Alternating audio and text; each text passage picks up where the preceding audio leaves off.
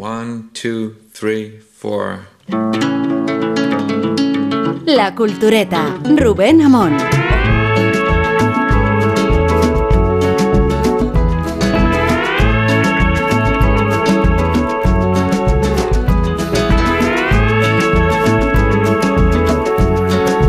Pues este espacio claustrofóbico en el que nos encontramos me estaba haciendo recordar así sobre la marcha, y esto va a quedar cultureta, pero es verdad, un cuento de Dino Buzzati de un señor que va al hospital va quejado por una enfermedad leve y entonces el hospital estaba graduada las plantas en función de la gravedad de las patologías y las patologías más graves se concentraban en el piso de abajo y en el sótano y las más leves en los de arriba. Entonces, como no tiene gravedad la enfermedad que padece, lo alojan en la sexta planta. Después, por un motivo de obras, que hay que acondicionar las habitaciones, lo bajan a la quinta. De la quinta pasa a la cuarta porque se han observado ciertas precauciones que no tienen especial relevancia, pero conviene que se le revise con más atención. De la tercera pasa a la segunda. Y el cuento que es terrorífico. Eh, termina como las presiones del sótano se le van bajando y se muere. Eh, este es nuestro destino, eh, yo creo que sí, porque a medida que hacemos el programa disponemos de menos espacio. Qué buen rollo de principio. se nos va arrinconando. Yo creo que aquí hay un mensaje hemos, claro. Hemos llegado a hacer este programa en el estudio central. Lo hemos hecho en teatros abiertos, eh, ante multitudes, ¿no? En ocasiones. Teatros de prestigio. Enarde- Teatros de prestigio, diría yo. Yo el, el plural igual es excesivo, ¿no? En algún teatro de prestigio, de eso. cierto prestigio. Eso es. Pero a de medida mala muerte también, ¿eh? pero a medida que, que pasan la- los viernes se los va restringiendo como el cuento de Buzzati y vamos a terminar en un lugar sin ventanas, asfixiados. No, no lo sé. Isabel Vázquez, ¿qué tal? Buenas noches. Rosa del Monte, ¿qué tal? Eh, Hola, buenas noches. A mí siempre me, me- me impresionaba mucho cuando era pequeña la, la- la escena de la Guerra de la Galaxia, la genuina Guerra de la Galaxia, cuando se mete, eh, se, se quedan encerrados en el, basurero ese que se va cerrando, que va, a- Mm, Eso va a es. comprimirlo, y esa es la impresión que me da. sí. Eh, es verdad, a mí también. Sergio del Molino, ¿qué tal? Pues aquí, sí, apretado, apretados. Y Guillermo. Altares, eh, puedes cerrar cines, pero como cierres un programa. Vaya fama que me habéis creado. Pero de eso es lo peor, es que se está apretando y encima Sí, lo- una especie de. Y nosotros de- cada de- vez más gordos, por lo menos yo. Pero aquí so- solo falta que haya un bicho gigantesco, gigantesco ahí que encima nos coma. o sea Sí, que- y yo, yo temo que de repente tengamos que hacerlo en plan figurat, ¿sabes? Que de repente tengamos que empezar a, subirnos unos a hombros de otros. Un Tetris. En plan, Bueno, lo en siguiente- plan lo Castellet, Castellet. Lo Castellet. siguiente es compartir micrófono, que estamos a un paso. Bueno, bueno, o sea, es que total. y lo siguiente no vengáis a entrar desde casa. Y lo siguiente es, mm, bueno, pues, pues el programa, Hasta aquí hemos llegado. el programa no responde a las expectativas. Así es. Hombre, Lo siguiente es tener cuerpo de comadreja, que es lo que se está de moda Pero eh, no se a puede- la hora de ser delgada. No se puede usar ese eufemismo de no responde a las expectativas porque nunca tuvo expectativas en la cultureta. Que dice, nunca, no, ah, no, se, nunca tuvo expectativas. no se puede responder algo que no se ha generado nunca. ¿Cuántas temporadas llevamos? Muchísimas. ¿no? Muchísimas. Un pues montón. eso, pues eso Yo- son hechos consumados. yo no había nacido y ya no estabais. Pero queréis decir que la- en la casa no se han dado cuenta que el programa existe, por ejemplo. Es Eh, probable que no. ¿No A esto, Willy, con un corresponsal que tenía la vanguardia en Australia? Ah, Había una historia de un Sí. corresponsal que tenía en eh, la vanguardia en Australia y que entonces cuando volvió, cuando volvió a- fue a Barcelona que le subiesen el sueldo. Y el tío escribía como una vez al año, como mucho. Y entonces ahí se dieron cuenta que existía y le despidieron. Pero ¿y Felipe Mellizo no era corresponsal en Londres o algo así, vivía en el Escorial? Sí, de Felipe Mellizo hay mil historias Ah, maravillosas. eso es sí, maravilloso. sí. Esa me encanta. Vivían al Escorial. Eh, Pero a mí me parece bien, eh, lo que pasa que en esa época debía ser más difícil, pero ahora mismo tuve algunos corresponsales que sí, tú has sido corresponsal, es decir, eh, eh, y- Sí. y, vas a entender lo que te quiero decir. Sí, perfectamente. El, eh, eh, una cosa es ser corresponsal en un eh, país europeo y otra cosa es leerse el Guardian y el Times como me lo puedo leer yo. Totalmente. Sí, un colega no, mío mexicano cubrió la guerra de Irak eh, desde la Plaza del Ángel de Ciudad de México. Y, y entraba muy serio, Calor hacía. entraba muy serio y hacía conexiones. eh, Pero ponía un fondo. no, no, no, era la del Ángel, todo el mundo lo sabía, pero no, o sea, no me engaño. Y hay otro, otro famoso periodista español de cuyo nombre quiero acordarme, pero no voy a decir que se dijo que fue un año corresponsal en París desde la ciudad de los periodistas de, de Madrid, que nunca, nu- nunca llegó a ir y nunca nadie se dio cuenta. Pero sí que es verdad que, que el tema de las corresponsalías, desde la- el flujo de información que tenemos, eh, a veces resulta absurdo. O sea, tú escuchas una crónica a última hora de la noche y dices, pues eso, el resumen de lo que ya sabemos durante todo el día. No, Con lo cual es que te da igual estar en, en la Plaza del Ángel. O sea, es Voy a exactamente estornudar, igual. perdón. Sí, sí. Muy Pero bien. es que una corresponsalía tiene que tener un valor añadido, Claro. de- ya no solo de el, el momento enviado especial a, a alguna cosa en particular, sino el, el captarla, eh, eh, o sea, Quiñonero en París, Eso es, o sea, el, el eso es, capta eso lo que es. París Sí. y lo que es Francia, y, Bueno, y ir a eso lo los cuenta. sitios, Y la eso no nunca lo lo, puede tiene. hacer una máquina. Claro, O sea, cuando se habla de Eso es. cuál es el futuro del periodismo en tiempos de inteligencia artificial, pues es ir a los sitios, contar lo que ves. Oye, me, me- Mellizo, ¿cómo le quería Mellizo? Es uno de los tipos, es uno de los genios olvidados del, De la- y del de la periodismo español, de la, tele- televisión. de la televisión y de, y de la literatura. Eh, Mellizo tiene, publicó en Anagrama un libro precioso, es una otra manera de bailar el, el- el tango y un tío de talento infinito, pero claro, presentaba en telediarios Mellizo Carandel. Yo creo que lo he contado muchas veces que Carandel empezó un telediario. eh, claro, el, el editor del telediario no le leía los guiones a Carandel. Y entonces empezó un telediario leyendo un soneto de. el No de me acuerdo si. pol- el de sí, polvo- Sí, sí, el de más Lopio Quevedo. Y el, sí. y el editor, cuando termine eso, mira, Luis, no te voy a ver, no te voy a supervisar los guiones, no sé qué, no sé cuándo. Sí. Como vuelvas a empezar un telediario con un soneto sin avisarme, te mato. Era- yo, yo lo llevé una vez cuando yo di- dirigía, bueno, estaba ahí al cargo del aula de cultura de la Verdad de Murcia. Había Pero bueno, bueno, bueno, espera un momento. Vamos a subrayar este pormenor Quieto biográfico. parado, quieto esto es parado. Una cosa. Al frente del aula de cultura Cultura de la de universidad. la- Dirigiendo. dirigía aula dicho de bueno cultura dirigiendo. de la verdad de Murcia pues, pues eso en qué consiste llevar a gente que de conferencia y esas cosas no Sí. o sea no no tiene ningún mérito bueno eh, y Carandel había sacado un libro y entonces lo llevé y era uno de los tipos más, más interesantes que habían pasado por allí entonces en la cena eh, el- le, le di una frase de mi tía Justa que se la apuntó para su próximo libro, pero ya lo, nu- nunca salió. O sea, es ¿Y un la libro frase de- era? La frase de mi tía Justa era: Me muero, ¿eh? Mientras Murcia tenga río y Lorca tenga pantano, no reinará la chiribía en el partido del nabo. Para Claro, la foto. es muy Claro, Luis- pero eso era para un parece- Celtiberias, ¿no? Luis- Claro, un para un Celtiberia, Celtiberia. un futuro Eso es maravilloso. claro. Lu- Luis, Maravilloso. Luis tenía tres cosas que fascinaban a los, a los niños. Uno, hacía papiroflexia, entonces te, te- te hacía bichitos de Sí. papel. Dos, Dice, liaba no dice cigarrillos. Que, que fascinaban a los niños, como Claro, niño. li- No, la que- que le fascinaban- voy a hacer la papiroflexia, claro. claro. li- Claro, liaba cigarrillos con una persona, sola muy mano. Eso era como. ¿cómo Y tú te quedabas flipado mirando. Y la tercera cosa es que hablaba japonés. Fue corresponsal en. Japón, aprendió japonés, además como fue en barco. Sí. Y, y se paró, creo que en la primera guerra árabe-israelí le, le pilló en una de estas, estalló la guerra, aunque ahí se quedó tres meses y luego Yo tuve Japón. una novia eh, en Viva Mexicana, no, eh, Que tocaban un conjunto beat. japonesa. japonesa. Que hacía papiroflexia y te sorprendía siempre con figuras en las manos. No Ah, bonito. las sacaba de la nada. El problema, Sí, Luis era el igual. conflicto vino cuando me quiso llamar a la japonesa con un nombre que era Kaka. Digo, no, yo no me puedo llamar así. y terminó llamándome Rintaro, que era como el hombre del bosque o algo así. Qué muy bonito. bonito. Oh, pero así que- bueno, ¿y por qué la dejaste? Pero oye, hemos- Todavía. ¿Quién- Hemos ha- por- aceptado, ¿Quién ha dicho que no fuera al revés?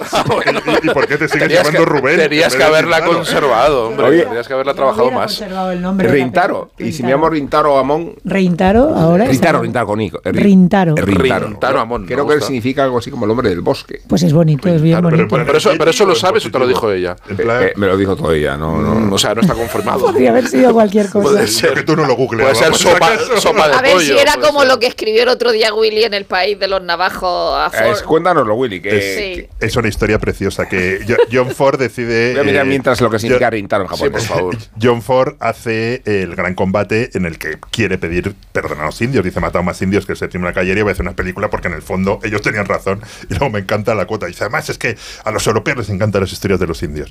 Entonces el tipo siempre rodaba en la reserva, la gran reserva Navajo, donde está Monument Valley. Y hace una película sobre Cheyennes, pero tiene que contratar a Navajos. Pero siempre son navajos los que Sí, se hacen siempre que más Sí, son allí, navajos. sí. Entonces los navajos deciden, en vez de eh, hacer las líneas que les tocaban en el guion, decir lo que les da la gana. En plan, el hombre blanco la tiene muy pequeña. Y, como nadie hablaba navajo, que además es una lengua alejadísima de todo el resto de las lenguas, acordaros de los, de los del código navajo en la Segunda Guerra Mundial, nadie se enteró. Y entonces, en, en una novela policíaca, y luego me estuve hablando de eso con Jacinto Antón, me dice, uy, si hay un libro donde uno de los navajos de la peli lo cuenta. La ponían la peli la ponían todos los, eh, todas las semanas en un cine eh, de Flagstaff, no de Flagstaff, de Gallup, y los navajos se descojonaban vivos, porque donde era la escena cumbre, donde el gran hombre blanco les engañaba, iban a morir todos, y entonces los navajos, en vez de decir lo que tenían que decir, decían unas paridades. ¿no? Y en la novela esta es- hay un, hay un momento muy bonito donde la va a ver con un Cheyenne que no entiende el navajo. Dice, donde el Cheyenne veía el final de su cultura, eh, yo veía como los, nosotros nos reíamos del, del, hombre bonito. blanco. Y ahí Sí. lo contaba comparando con la peli de Scorsese, donde ahora mismo, claro, lo que hizo John Ford entonces no lo podría hacer ahora. Scorsese tuvo ve- 30, Asesores. sí. 30 asesores, cada detalle de los Supervisión, Osage. De hecho, la, la protagonista, que no es Osage, tuvo que aprender la lengua, tuvo que aprender no solo. Tuvo, una, tuvo un profesor de lengua y un profesor de cultura Sí. para que entendiese las tradiciones, los ritos y, y realmente.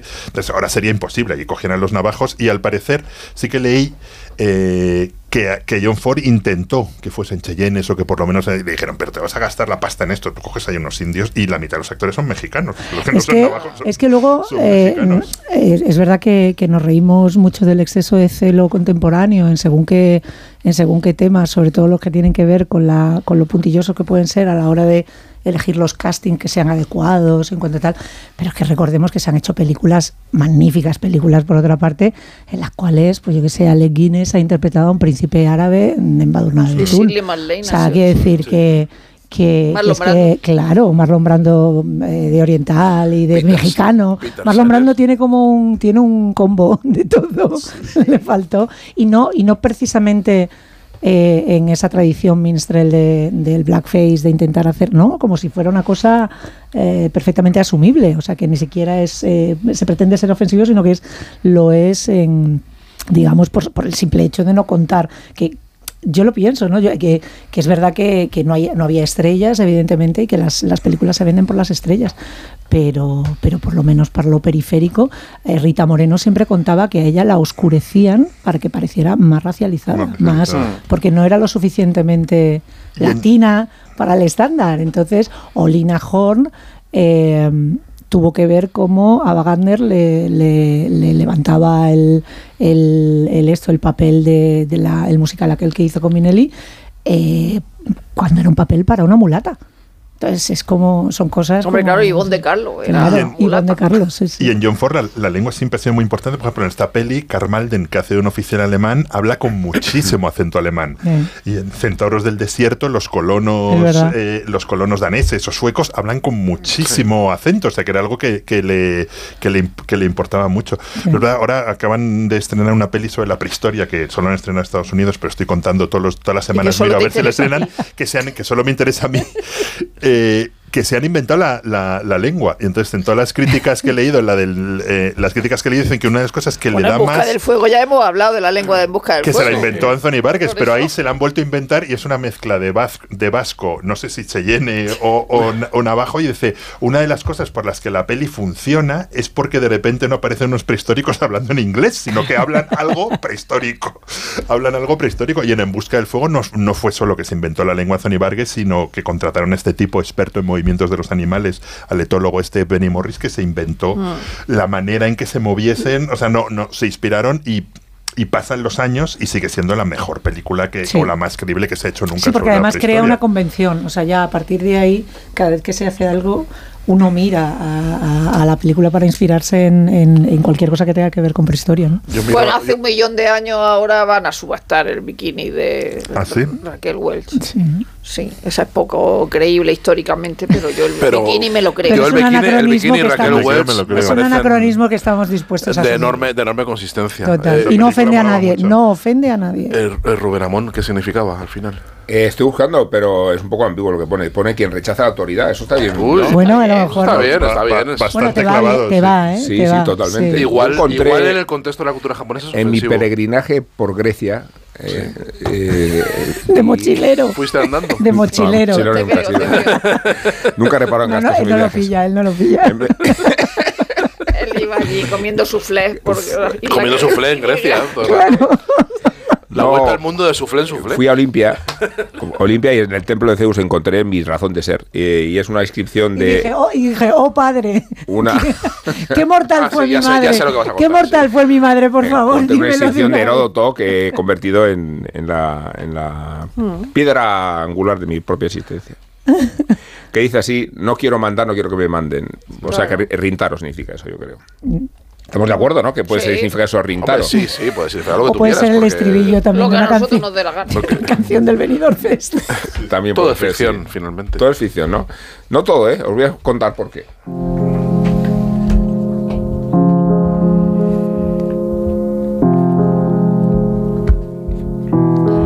Escribió Oliver Sacks que los animales contraen enfermedades, pero que solo el hombre cae radicalmente enfermo. Lo escribió en el prefacio del hombre que confundió a su mujer con un sombrero, un ensayo que publicó en 1985 y que se ha erigido como un tótem de la divulgación científica.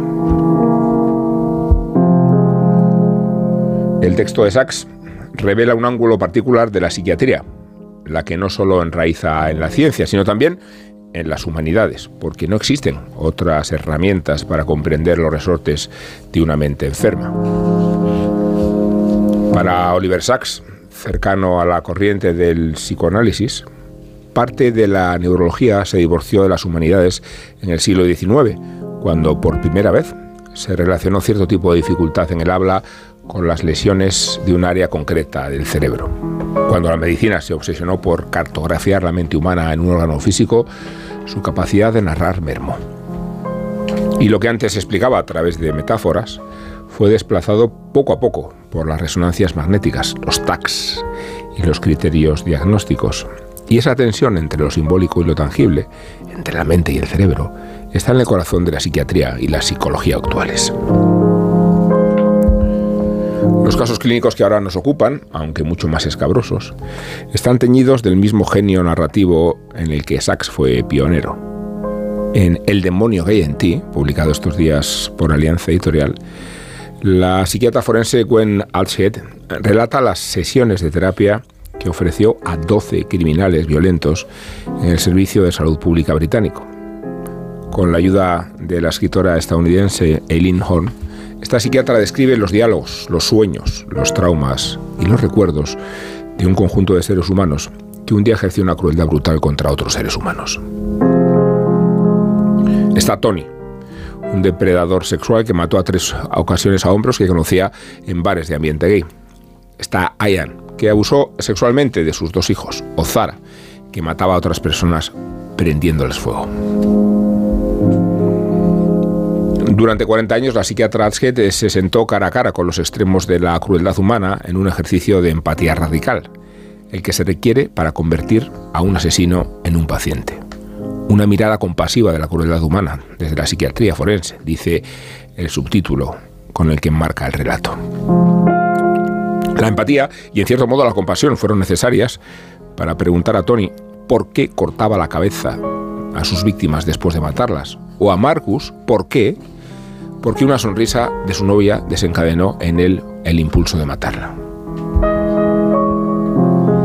¿Qué es lo que convierte un impulso de crueldad en un crimen violento? Para Adshead el desencadenante es como el candado de una bicicleta. Una combinación de varios factores tiene que alinearse para dar rienda suelta a la agresión.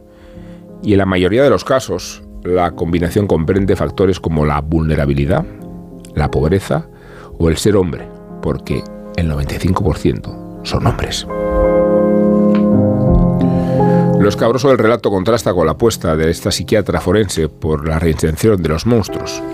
En cierto modo, Adshead y Horn comprenden la crueldad del asesino desde su dimensión cultural y por tanto cambiante. Concluyen que la maldad neta, perfecta ideal no existe y que la mayoría de los criminales violentos, citamos, citamos, son víctimas de sus propios desastres. Como guinda su discurso, podríamos citar a Chesterton cuando escribió, en todo lo que se comba con gracia hay necesariamente una tendencia a la rigidez. Los arcos, al curvarse, son bellos solo porque tratan de mantenerse rectos. El rigor al ceder un poco, como la justicia inclinada hacia la misericordia constituye toda la belleza de la tierra. El demonio que hay en ti, con una portada inquietante, se ve una máscara de teatro, como si fuera la cubierta de un rostro que no se quiere presentar. Esto aquí en primer Sí, sí, sí, a mí es un libro que, bueno, decías que, que sigue la estela de- del género de Oliver Sacks, de, de coger la historia clínica y contar historias, o sea, de reivindicar la historia clínica como, como un género literario eh, elaborado y contar las historias, pero en realidad es un género que, Freud ya practicaba, que Freud ya publicaba sus casos y la estela viene de ahí, ¿no? De, la, de, cómo, de contar una realidad eh, invisible a través de las sesiones clínicas y a través de lo que se va descubriendo en, el, en, en la terapia, en la, en la psicoterapia, en este caso, que practica Gwen Ashead desde muy joven, ¿no? Se ha dedicado prácticamente toda su vida a tratar con, con, con asesinos en serie y con, y con verdaderos, eh, verdaderos monstruos, ¿no? Y se ha enfrentado al mal. El subtítulo dice es una mirada compasiva a la crueldad humana desde la psiquiatría forense. Y creo que define muy bien lo que es este, este libro donde se cita constantemente a Shakespeare, donde se, se hacen un montón de referencias literarias para intentar entender el mal y, y, eh, donde encuentra en la tradición eh, literaria mucha más sabiduría de, que la que se encuentra en los true crimes y en las mm, películas y en los relatos que tenemos y en las imágenes que tenemos sobre el asesino psicópata, ¿no? Es un desmentido, el libro es un desmentido o intenta ser un desmentido de, de todo de, de- de toda la mitología que hay en torno al asesino en serie, empezando por la propia psicopatía, ¿no? Ella empieza hablando de lo que de lo que creemos que es un psicópata.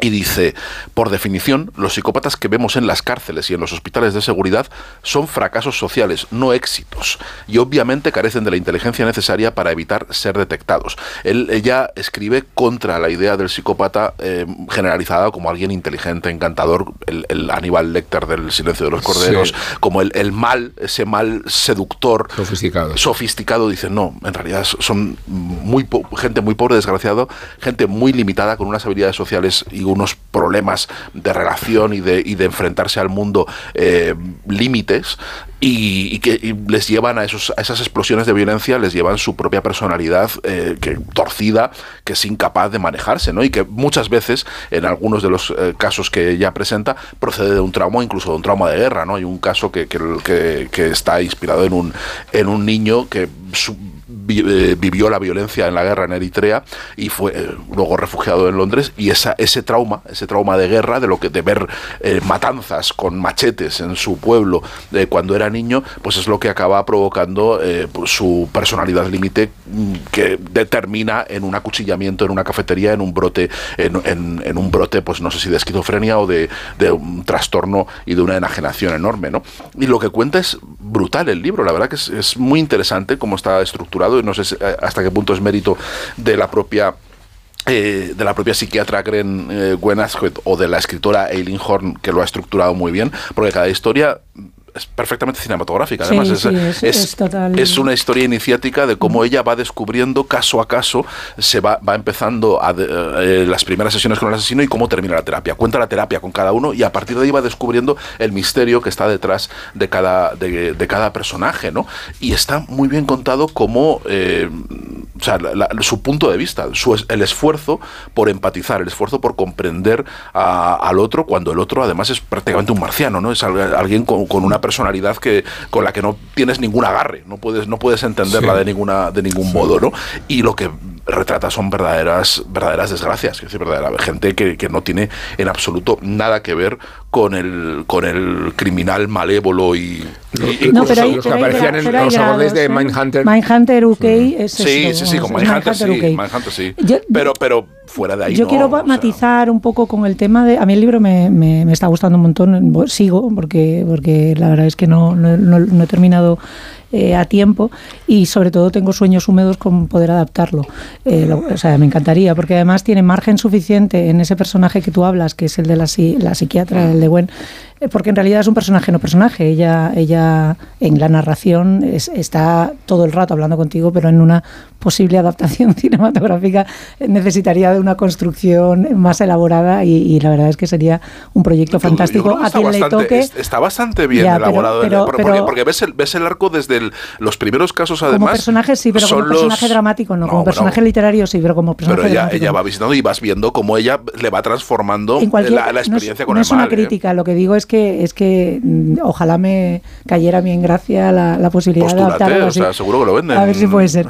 Pues, eh, pero dicho esto, eh, creo que hay, eh, es verdad que su, su postura siempre es eso también dramáticamente tiene, tiene mucho valor, pero no, no está jugado porque en ese sentido es monocorde. Ella, como dices, siempre, siempre sigue la misma estructura de la terapia y de contarte qué es lo que ha descubierto y concluir qué es lo que ha descubierto, siempre desde esa premisa de que los, eh, los eh, eh, digamos, los asesinos son víctimas también. Sin embargo, eh, creo que hay grados, o sea, y, esto es una prerrogativa de quien no es psiquiatra o psicólogo y puede verlo con cierta distancia, que es que hay una diferencia en, un niño soldado que del cual abusan o que le abren la cabeza a alguien de su familia, lo ve cuando tiene cuatro años y tiene que salir corriendo a la sala descalzo con su padre, al que van a abrir en canal en el siguiente pueblo y se va a tener que embarcar en una travesía hasta llegar a, Europa y luego va a explotar todo ese trauma, eh, pues eh, eh, abriéndose a machetazos en, en un bar, a personas que realmente son incapaces de soportar eh, la presión diaria. ¿Vale? Hay algunos casos, el de Marcus estoy pensando, que me recordaba muchísimo al de, al de Happy Valley. Rosa se acordará de la segunda temporada, ¿te acuerdas? El de, que en realidad en, en el, en el caso de la, de la serie de Sally Wainwright era un, un señor que era infiel con una chica y la chica eh, cuando, la- cuando él la dejaba decía que le iba a, se lo iba a contar a todo el mundo y él por quitarle el ordenador terminaba matándola allí de manera Sí, pues el sí. ca- de manera torpe torpe esa era, esa era la palabra. Pues este Marcus del que habla eh, la, la psiquiatra del libro en realidad lo que dice es que él tiene un acceso de celos que no sabe controlar que ella le enseña su perfil lo han terminado están a tal y ella le ha dicho pues fenomenal yo voy a seguir mi vida y ella le enseña su perfil de redes sociales y dice ahora voy a ligar con este con este con este y él no pudiendo soportarlo la mata allí la estrangula entonces luego resulta que es un niño adoptado que las mujeres le han tratado mal durante toda la vida, que No, se ha que- sentido que humillado tiene desde un- que pequeño. tiene un o sea, trastorno quiero decir, narcisista que tiene un trastorno sí. narcisista ya, pero el trastorno narcisista eh, es una justificación vaga para, jus- para, para eh, argumentar, eh, sostener que él es una víctima de su vida. ¿Entiendes? O sea, hay- a eso me refiero con que hay grados. El libro es interesantísimo desde todos los puntos de vista, pero no todos los representados Claro, son víctimas. Pero, pero Y- y Isabel, parte, claro, pero parte del presupuesto, No, perdona, de- desde, perdona, desde el punto perdona. de vista del psicoterapeuta, Sí. desde, desde el punto de vista psicoterapéutico, todos somos víctimas. Todos. Evidentemente, decir, por entonces eso- partamos de esa por premisa. e- quiero no, decir, no, pa- pa- pero yo pa- ella yo parte pa- de esa premisa. Por eso te he dicho que es. ella parte de esa premisa Claro. y yo tengo la prerrogativa de no partir Claro. de esa premisa, que es tener otro punto de Hay, vista hay- distinto. hay la premisa de Antonio Burgess y del libro albedrío, que es la que nos falta aquí. Efectivamente, efectivamente. Claro, es que ella habla de la compasión y a mí me parece muy bien la compasión de esta señora o la de Susan Sarandon en pena de muerte. Sí, a mí me parece muy bien. es Sí, decir, pero, pero esos seres no pueden vivir en sociedad. Claro, pero a mí esa, es. esa Pero a mí me lo gente, quitas. No me, no me da ninguna pena. Es decir, yo no creo que eh, eh, eh, Sí. me parece, no digo que me parezca muy bien, es decir, es que eh, mi padre ha abusado de mí de pequeño y entonces yo abuso de gente. Pues mire usted, hay gente que han abusado de ellos de pequeño y de mayores no, no, no abusan. Evidentemente el libro es interesantísimo y la, y la comparación con Oliver Sacks. Es verdad que, que Peter Bronsky, el libro de Peter Bronsky de, de Hijos de Caín es el libro que más se parece, pero es verdad que yo he pensado también en, en Oliver Sacks.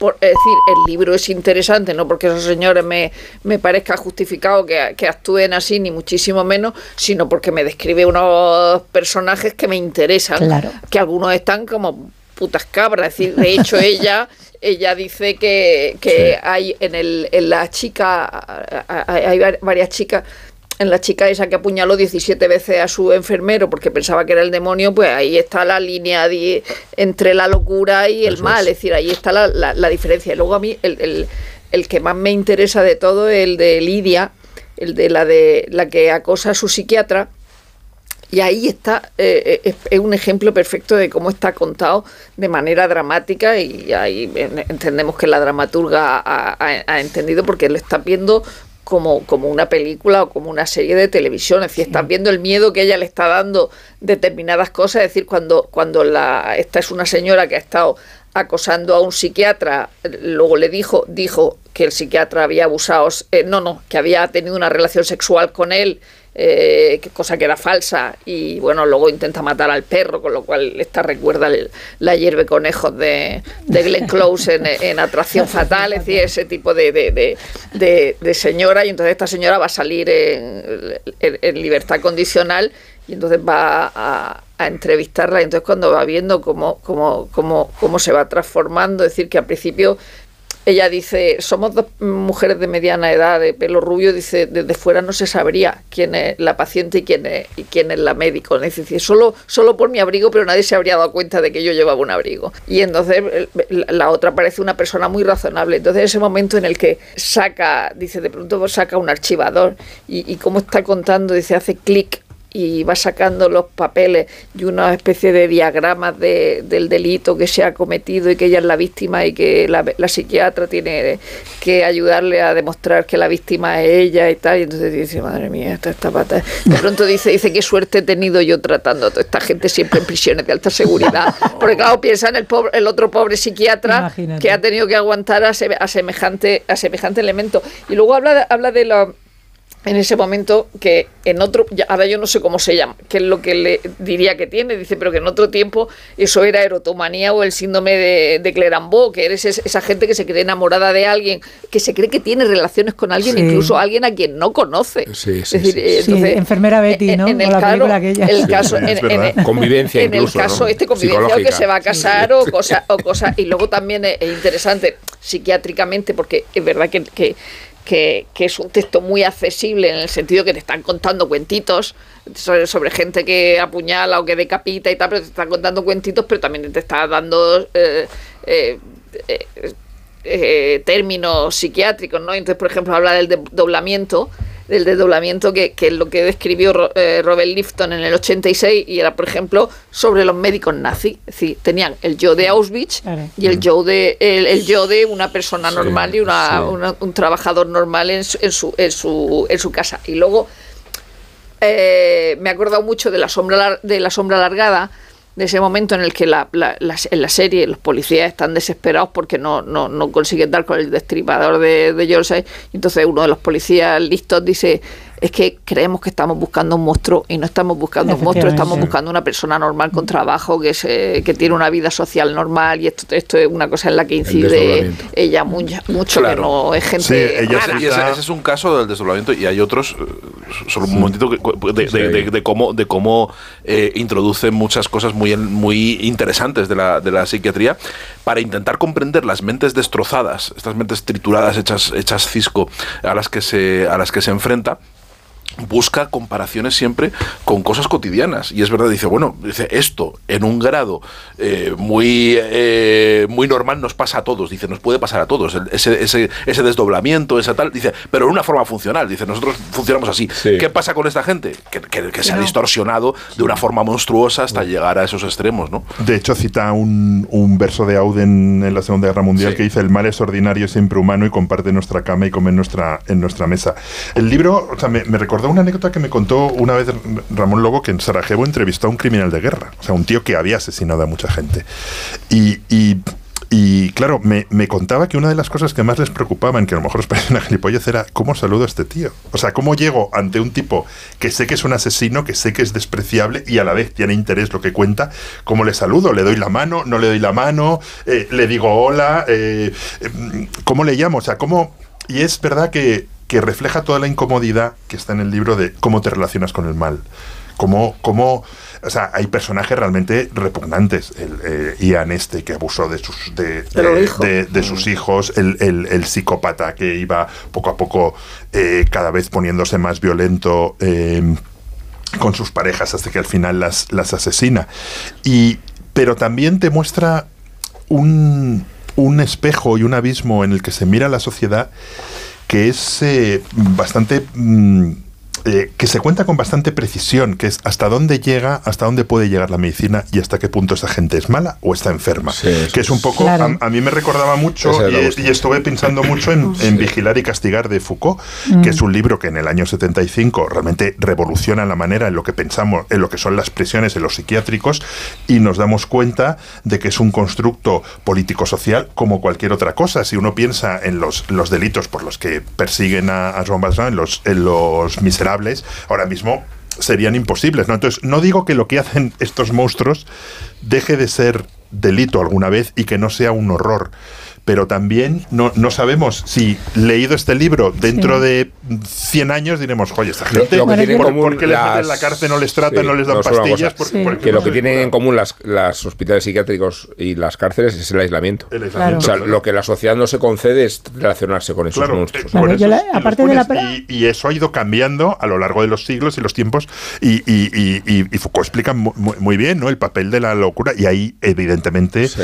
claro eh, según vas leyendo dices es normal que estos tipos estén alejados de la sociedad pero a la vez son enfermos o son o son es que monstruos eso- son el- eh, tienen Son un yo de no Auschwitz Bueno, son hay que- gente que hay no tiene que estar pero que- a lo mejor puede ser tratada. Bueno, pero es que hay que, Ya, hay que pero a mí me sirve esto, que esta gente estudia a esa gente para, no te digo prevenir, pero por lo menos para pillar a asesinos en Claro. otro momento Bueno, y y para que- hacer perfiles de, de gente que esté actuando en un Es que momento eso es determinado. la razón de, ser de Mindhunter, la serie. Claro. Efectivamente. A, a partir de los primeros hallazgos que se tienen sobre el comportamiento humano, trazar la- patrones la que creación- identifiquen a La criminales. creación de estudios del comportamiento Sí. en Estados Unidos, que lo es, la, cual es, digamos, lo más cual es muy difícil ¿sabes? Pero porque, la- porque estamos hablando de una base eh, de una de una muestra muy escasa Sí, y no, solo eso, eso, que- y no solo eso, una cosa.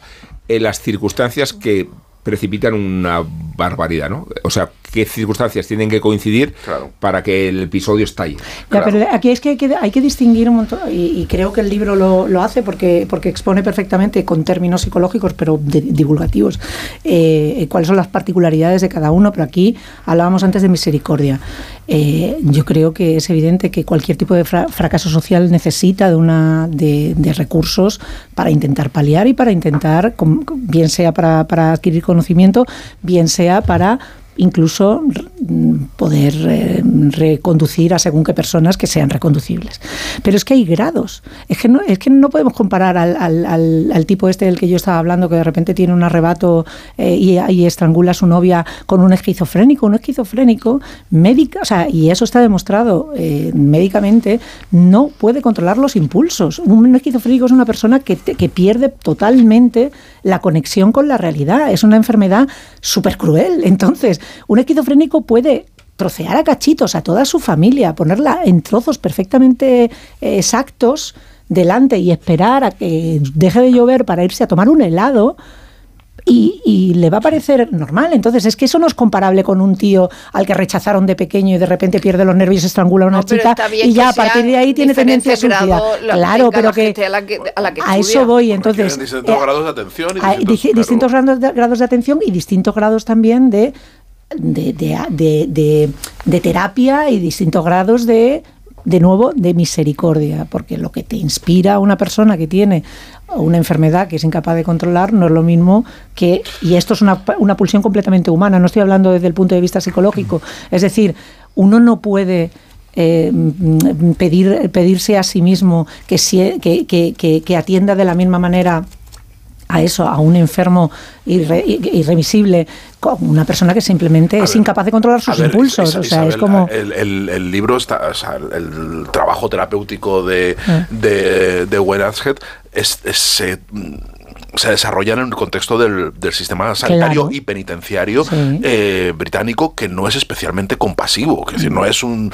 no es un Bueno, sistema que solo se el caracteriza. hospital eh, al que al que, Sí, acu- al sí, que sí. va ella ya es Claro, alucinante. que, pero que no es- que en la Unión Soviética hablando- mandaban a los presos normales Claro. a psiquiátricos para volverlos locos. Pero que, digo Es que no, que no- que estamos horroroso. hablando de la reeducación de la naranja mecánica, pero desde No. luego no, no está trabajando en un sistema, o sea, no, ella no está, no, no, rep- no es el faro de, un, de una de nueva, de neocompasión hacia No, los. no, no, es, no, es no, un sistema muy punitivista, Claro, muy sí. punitivista.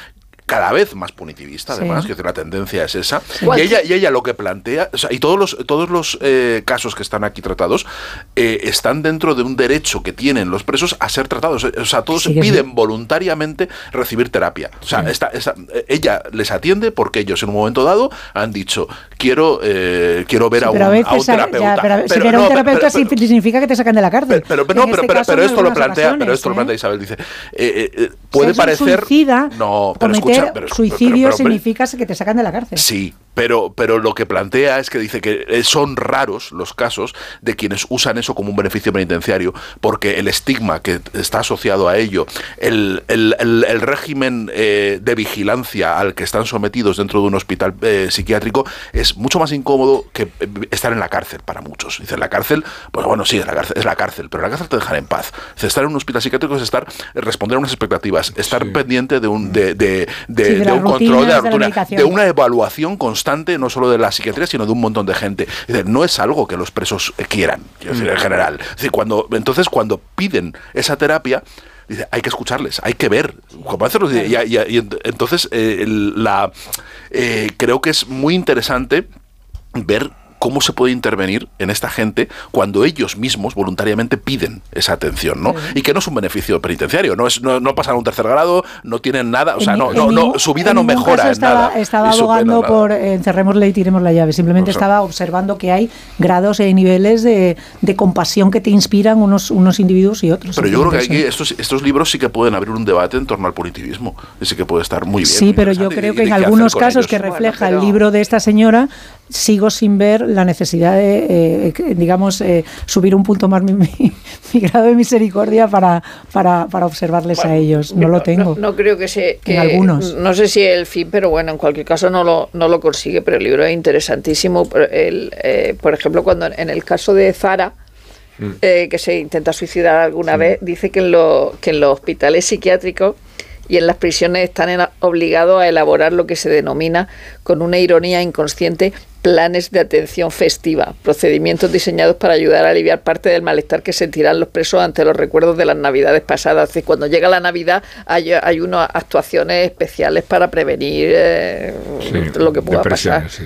O sea, es es un mundo, es decir, no hace falta ir a la, a la prisión esta, a la, al, al hospital este medio gótico que, que, que al que esta, que Con la ese foto, nombre, la sí. foto y da miedo eso de ladrillo Sí, rojo, sí, ¿no? Total. parece, sí. Cualquier, cualquier eh, planta hospitalaria, psiquiátrica es horrible. Y, y otra cosa que plantea es la, la justicia restaurativa, que eso ocurrió en España hasta que se quitó, que es la, eh, el contacto entre la víctima y el verdugo. Que aquí, bueno, Iciar Boyain hizo la película y, y- y todo eso, y al final se, se cortó, ¿no? Hasta qué punto, ella reflexiona sobre hasta qué punto eso sirve para cura o no cura, sirve para algo o no. Eh, no sé, yo el caso al que más, más vueltas le he dado es a. Reconozco que. que, que- Sí, es que es una aberración última, claro. Claro, es, es la aberración última, a la vez él es una víctima y un, y un ejecutor, es, es, o sea, que lo que decía Rosa, ¿no? Eh, mm, vale, has sufrido abusos, eso no, eso no te tiene que, o sea, no te tiene que convertir en, en un abusador, pero, pero hay una parte de enfermedad de alguien que abusa de sus hijos, hasta qué punto Mm. Hombre, eso es duda, curable, eso es duda. Curable o no, Sí. o, lo, o lo va a volver, o lo va a volver a hacer, y hasta qué punto tiene algún sentido eso, la, la, la relación, que exista una relación entre las víctimas. Yo no sé si aparte, es, es un tema el que sé eh, poco, o sea, no sé si aparte de en España hay más, muchos más casos de antiguos terroristas, sé que en Italia los hubo también, de antiguos terroristas reuniéndose con los familiares de las de las víctimas, y el caso español se cortó, se cortó Mm. saco, pero bueno, pues en Isabel cuentan que sí fue útil para, para Claro. ella, ¿no? Sí, y para, para ella, sí. para- y, pa- y para ellos también, en el sentido de que les ayudaba a salir y a, y a perdón. Sí. Eh, Y luego, y luego, luego ella, volviendo a Lidia, a la, a la, a la del acoso al, al psiquiatra, claro, porque Lidia ha pasado todos los trámites y ha engañado a todo el mundo, decir como no, no, no, no soy una persona normal, dice, dice, dice, era extremadamente alarmante que hubiera conseguido ocultar sus pensamientos distorsionados a todos los profesionales que la habían tratado desde su detención, a mí entre ellos. La exitosa actuación de Lidia fue un importante recordatorio de que un trastorno mental a veces puede ser un camaleón camuflándose a, a simple, a simple vista. Eh, Lidia y su excelente conducta en prisión se interpretaron como signos de que se había reformado. Otro ejemplo de lo engañosas que pueden ser las apariencias, Sí. incluso para alguien que está formado para mirar más allá de la superficie y que sabe detectar los riesgos. Es decir, es que ni los psiquiatras eh, eh, captaron eh, la, la- la chifladura de Yo la- esta- yo Sí, creo que- a, pesar de que insiste mucho que engañar a un psiquiatra es muy difícil, y es verdad, pero a veces se les engaña, evidentemente, y hay gente que les engañan. Yo, es verdad que, eh, inci- incidiendo en, en lo que decía Willy, yo creo que el ca- los casos de pederastia son probablemente, de- y que porque además eh, son eh, tienen encaje penitenciario eh, complicado y suelen, eh, pues eso, son, suelen ser individuos que están aislados porque no pueden convivir con el resto de, los reclusos. Y sí que es una patología al venir de, casi, bueno, gran, gran ca- cantidad de los casos de, abusos también en la infancia, de los que creo en lo que se debería invertir más recursos a la hora de analizar y establecer de qué manera se pueden prevenir o se pueden establecer posibilidades abiertas para cualquier persona que reconozca eso en, en su naturaleza pueda Pero buscar ayuda, Isabel, es porque que el, el- estigma es, es, es alucinante. El- y el- hecho de tener perdona el hecho de tener la pulsión no implica la, eh, el, el acto y si alguien pudiera canalizarlo de alguna manera, de manera más fácil, pues sería... por mejor, mucho, pero, pero por mucho que el libro tenga eh, tenga casi 400 páginas Mm. y se recojan solo una selección de los casos de la carrera de, de y, y, eh, estén todas las plataformas llenas de casos atroces y demás, estamos hablando de una de un fenómeno muy minoritario. Sí. Y eso insiste mucho eh, en, en- en el libro, ¿no? La, la- la violencia no está generalizada y, y- y más en estas sociedades vivimos. eh, estos episodios son profundamente marginales, entonces no son representativos, están muy lejos de Pues ser todos los representativos de nada. son excepciones. No, pero a lo que voy, pero a lo que a lo que voy es que es muy Te difícil dice Rosa encontrar normas generales un programa televisivo que se llama Espejo Público, donde donde, donde donde damos todos son cuenta. asesinos. Claro, vale. damos cuenta de fenómenos excepcionales. Pero incluso, incluso aunque parezca, en todos los fenómenos, incluso aunque se llenen horas y horas de programación con estos hechos excepcionales, no dejan de ser tan minoritarios que es muy difícil establecer luego eh, medidas, o sea, para decir luego cómo comportamos, cómo prevenimos. No lo sabemos, porque las cosas son, cada caso es tan único, son tan poquitos, no podemos. Yo es, como es de muy difícil. psiquiatría no tengo ni idea, solo digo que el libro es muy entretenido y que me ha, ha gustado leerlo Sí, y sí. encontrar a esas y- y personas y, no estar de y las acuerdo en citas que yo son- tenga que tener claro. compasión por esa gente. Y las Eso citas son maravillosas. El momento en que de- dice, utiliza a Shakespeare y a, y a Heródoto para describir Heródoto. el estrés postrauma- postraumático. Dice, te he observado cuando, un- de Enrique, Enrique IV, dice, te he observado mientras dormías inquieto y te he oído murmurar historias de guerra. Y eso es estrés postraumático en las Y- guerras y- de- y- y- del siglo XVII. Y no sé quién lo decía al principio, tenía toda razón, es, es como el anti-true crime, o sea, realmente es darle una vuelta a la manera en la que está- nos hemos acostumbrado ya a abordar estos temas. Es Sí, como, estilizado todo. vamos a darle ¿no? una explicación razonada eh, sí. y Es que todo, todo- aireada. hay, ¿no? hay una cita, entre las muchas citas, que yo ya no sé si son de la, de la doctora o de la escritora. Me, me- me sospecho que son que todas, que- todas las libro, ¿eh? citas son de la escritora, que las va metiendo ahí. Los Álvarez Quintero. Esa- Sí. Son los Álvarez Quintero de, la, de, de los, del- de los True Crimes. Sí. El, eh, hay una cita de Carl Jung que yo creo que debería estar en el, epita- en el, en el, El epitafio, epitafio, en el epitafio. De hablando, hablando, hablando de asesinatos en el epitafio. eh, que, que dice eh, pensar es difícil, juzgar es fácil, ¿no? Eso que es es. una es atri- Y es lo, yo creo que es el, el, el moto que está detrás de, Sí, de este, sí, sí. de este libro, ¿no? De vamos a dejar el juicio a un lado, que eso corresponde Total. a los jueces, y nosotros nos vamos a dedicar a otra cosa.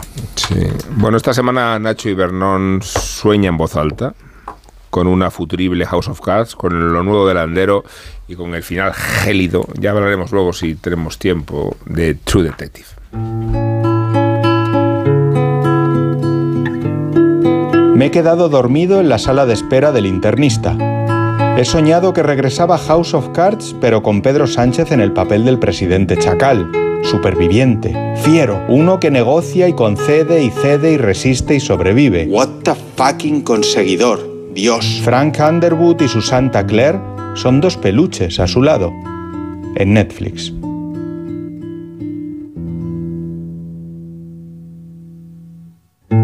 Me he empezado el libro nuevo de Luis Landero, La Última Función, editada en cubierta oscurita en Tusquets. Me he despertado pensando que era real la atmósfera de su guitarrista aquel, que era sencillo escribir así de corrido como escribe el maestro, que su prosa puede seguir afinando y rimándole eternamente al corazón, que si se cree y se trabaja, como dice el profeta Digo Padre Simeone, Se puede escribir bien. El libro es un must, eso está claro. Lo recomiendo. No lo he leído. En lugar de retardar cada mañana hasta el infinito el despertador, de 10 en 10 minutos, he decidido madrugar más, tomarme lo primero de todo el homeoprazol y dedicar esa media hora de ayuno preventivo antes del breakfast a escuchar podcast. Me parto con la pija y la kinky, no la he escuchado jamás. Me parece que conecto con los jóvenes porque me he enganchado a The Wild Project, que es un producto genial. Solo me salta en plan publi en YouTube, no lo he escuchado. Me congratula que este gran reserva de la Cultureta Podcast Edition acompaña a tantos humanos mientras planchan o pasean o manejan. Me super encanta. Aunque yo no lo escucho para no engordarme el ego. Tengo la bandeja de entrada repleta de invitaciones para premiers, screeners de series, amables ofrecimientos para acudir o para intervenir en inauguraciones, exposiciones, ponencias, conferencias, presentaciones de libros, mesas redondas o cuadradas. Tal vez deba recordarle al respetable del mundo PR que no acudo a esas cosas para poder opinar de verdad, para libre pensar, para vomitar críticas ciegas que no estén condicionadas ni manchadas por la propia obra. Por ese manoseo asqueroso de los actores y directores y escritores y creadores y directores de comunicación coñazo en el fotocol. Dejadme vivir como a mí me gusta, hombre. Soy libre así. No toquemos nada y mi criterio seguirá siendo un faro para todos. Un faro para todos. Mi Salvador,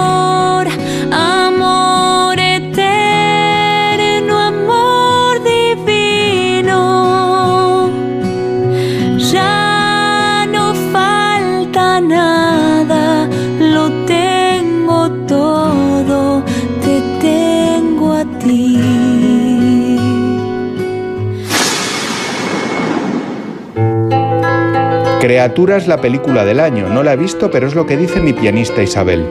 Los productores son el musical del año. No lo he visto, pero lo dice mi amada Raquel, que me manda stories por Instagram. True Detective era un prometedor thriller nocturno, un divertimento polar y oscuro hasta que lo vi.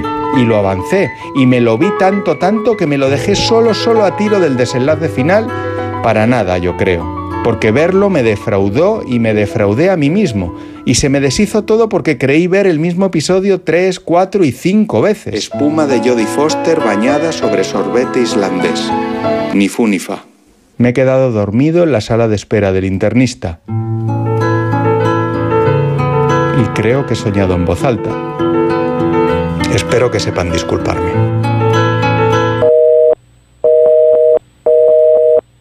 En Onda Cero, La Cultureta. Hace nada eras un bebé. Y mírate, todo un hombre. Con tu trabajo, tus amigos, tu casa. Ay, estoy muy, muy orgulloso de ti, hijo mío. Gracias. ¿Puede arreglar la cisterna o...? Tengo que encargar una pieza, pero sí, hijo mío, sí.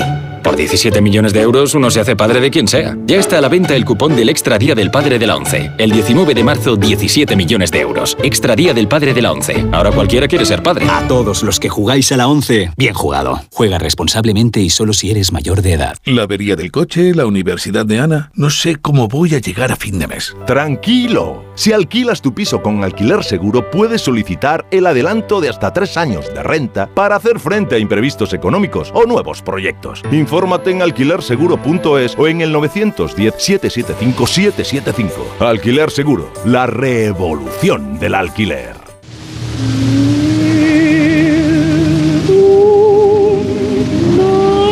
En Onda Cero, La Cultureta. Rubén Amón.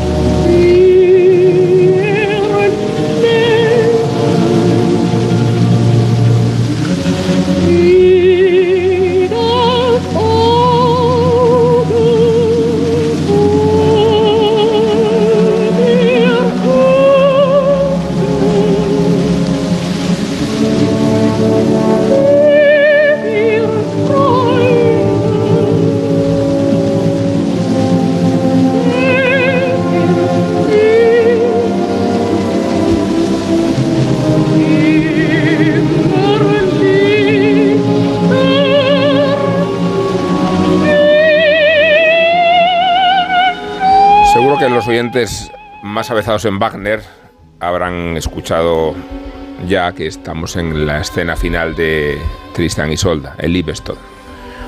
De entre los aficionados wagnerianos que nos escuchan, habrá incluso quien habrá identificado la voz de Kirsten Flagstad.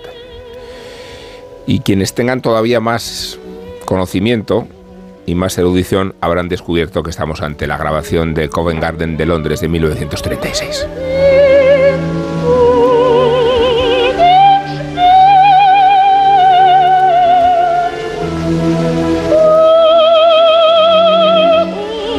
Así que mientras la soprano noruega canta, eh, vamos a dar una serie de consejos prácticos sobre cómo se debe cantar a Wagner, eh, partiendo de su propio testimonio y de su propia experiencia. Pocas cantantes wagnerianas han sabido mejores que la Flagstad. Nos dice Kirsten Flagstad que dejemos a Wagner en paz, o sea que, que no tengamos prisa en abordar su repertorio. Sergio, tómatelo con un poco de calma. Dice Flagstad que su música requiere fuerza y resistencia que solo pueden desarrollarse después de muchos años cantando. Ella misma empezó a hacerlo con 34 años y lo hizo con los papeles más líricos, más suaves, la Elsa de Longrin. Kirsten habla de no apurar a Wagner, sino de prepararse para sus óperas lenta y constantemente.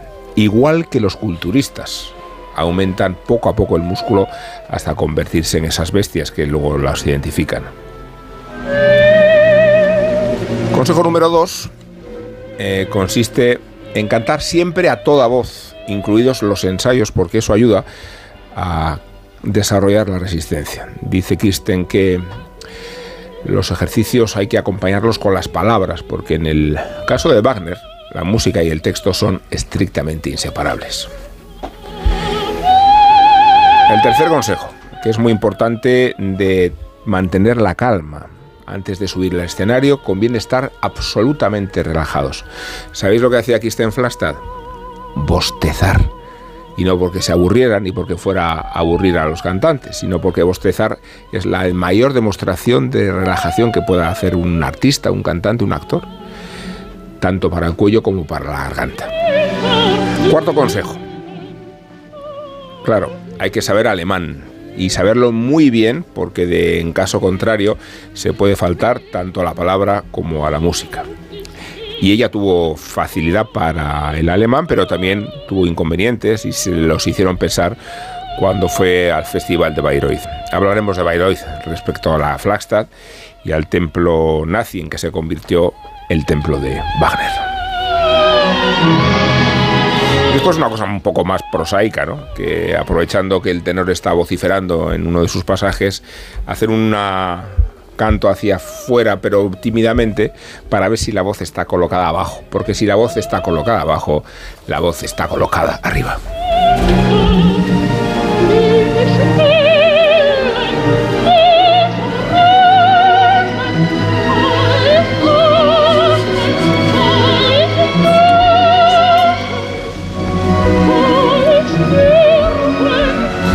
Que ponerse a hablar encima del Livestock es una profanación, pero lo voy a hacer y lo voy a hacer con un artículo que se ha publicado esta semana en el diario ABC. Se titula Piojosa y Nazi. Piojosa y Nazi.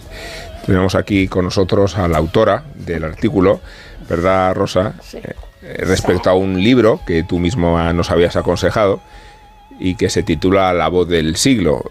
Eh, lo ha escrito Ingeborg Solbrecken y alude a los malentendidos, manipulaciones y tergiversaciones con que se pretendió identificar a Kirsten Flastad con el nazismo, hasta que luego se la terminó por desnazificar. No por ello se ahorró estos adjetivos con los que fue calificada. Piojosa y nazi, piojosa y nazi, Rosa. Sí, bueno, tengo que decir que fue un artículo de Pablo Rodríguez en El País lo que me llevó a la pista de que Fórcola había, había publicado el libro que es de hace, de hace Pablo un año. Rodríguez, que nos escucha, Pablo del que somos, él es fan y Hola, nosotros Pablo. somos Yo soy súper fan. ultra fan de Pablo Rodríguez. Yo ya Podemos digo- dejar el mamoneo. No, no, no, no. Mira que, mira que se pone celoso el director. No, no, que yo leí... Una vergüenza, este programa que es. Leí Yo que creé la sección Un amigo un libro, ¿no? Diréis, ¿no? Claro, claro. No, pues yo eso le- es un amigo, un artículo. Leí el Ese que a Pablo le artículo queremos, además.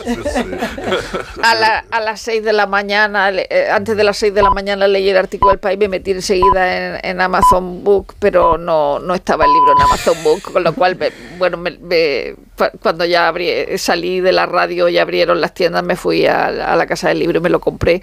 Porque necesitaba ese, ese libro y ya, el artículo de Pablo Rodríguez era estupendo, sobre todo el de la web, porque era más largo que el del papel. Yo me había leído el del papel, luego me leí el de la web y entonces, claro, la historia de... eh, eh, la, la propia Ingeborg eh, eh, ya había escrito otros libros sobre este asunto de sobre Kirsten Flagstad, ¿no?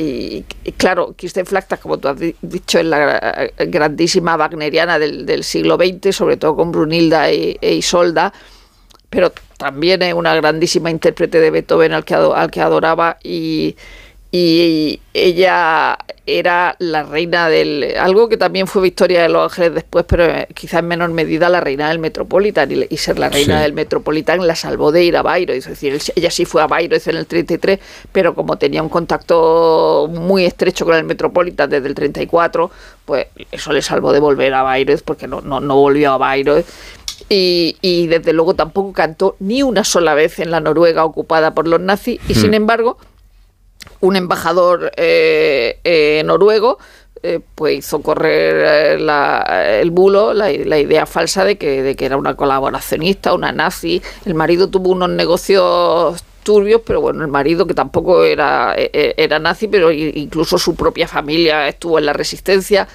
Eh, pero bueno, eh, eso se difundió sobre todo en Estados Unidos. Y, y- y entonces se armaban ahí una, una zapatista y una, una, unas manifestaciones absurdas, eh, pero vamos comparándola con, con Hitler, eh, diciendo que si volvió un día tal fue porque era una esposa abnegada y entonces te decía, pues bueno, pues también la esposa de Goering sería abnegada y no tenemos por qué darle eh, pábulo. Y luego... Así lo dijeron además, ¿eh? y lue- y- Claro, claro, con acento murciano. Esto es como Joaquín, como Joaquín Reyes. Y luego, y luego a- a- Qué es, verdad que estamos en un momento eh, en la guerra y cuando se acaba la guerra, que es cuando vuelve a, a- Estados Unidos, porque sí que eh, canta en, en Londres y eh, bueno, Vengar decir que canta en Londres y canta eh, incluso en Estocolmo, es decir, si no en Noruega, en Estocolmo sí. Sí. Y- pero tiene problemas, es decir, y, y tengo que decirte, Sergio, que se te ha escapado en tu libro de la piel, porque o sea, Eso lo, te- lo tenía aquí apuntado, lo tenía apuntado. Sí, sí, sí. se somatiza Cuando lo tanto. leí, cuando lo leí dije, mierda. La tensión la somatiza desarrollando una psoriasis, Una psoriasis con muy unos grave, brotes muy grave. horrorosos. Te hubiera quedado muy bien un Kirsten Flagstad. Hubiera, quedado, hubiera sido un capitulazo. Después de Joseph Stalin. Un Claro. capitulazo. Además, además porque tengo un Stalin, pero me faltaba un nazi en el Claro, libro. una, Al menos no, una nazi falsa. Te falta una nazi falsa. No, no, no es nazi. Bueno, y, y luego eh, hay una cosa interesante, es por eh, el, el adanismo constante que tenemos Sí. sobre fake news, fake news, y, y- y sobre las redes sociales y todo eso, es decir, que no se necesitan redes sociales para, eh, vamos a utilizar el término horrible de cancelar a alguien. Eh, eh, pero sí hay figuras importantes, más allá del propio embajador Morgan Stein, es que tiene un nombre de, Sí, de- la- a- no, espérate un momento, que Rosa. yo lo, o sea, lo, lo escribí que hay un dije, pasaje "Madre de mi vida". magnífico del artículo de Rosa Sí, sí. en el que dice Kirsten Flagstad tuvo la mala suerte de tener enfrente al tenaz Wilhelm von Munte af Morgenstierne Dice que con ese nombre. y dice Rosa, ponte nombres y eso.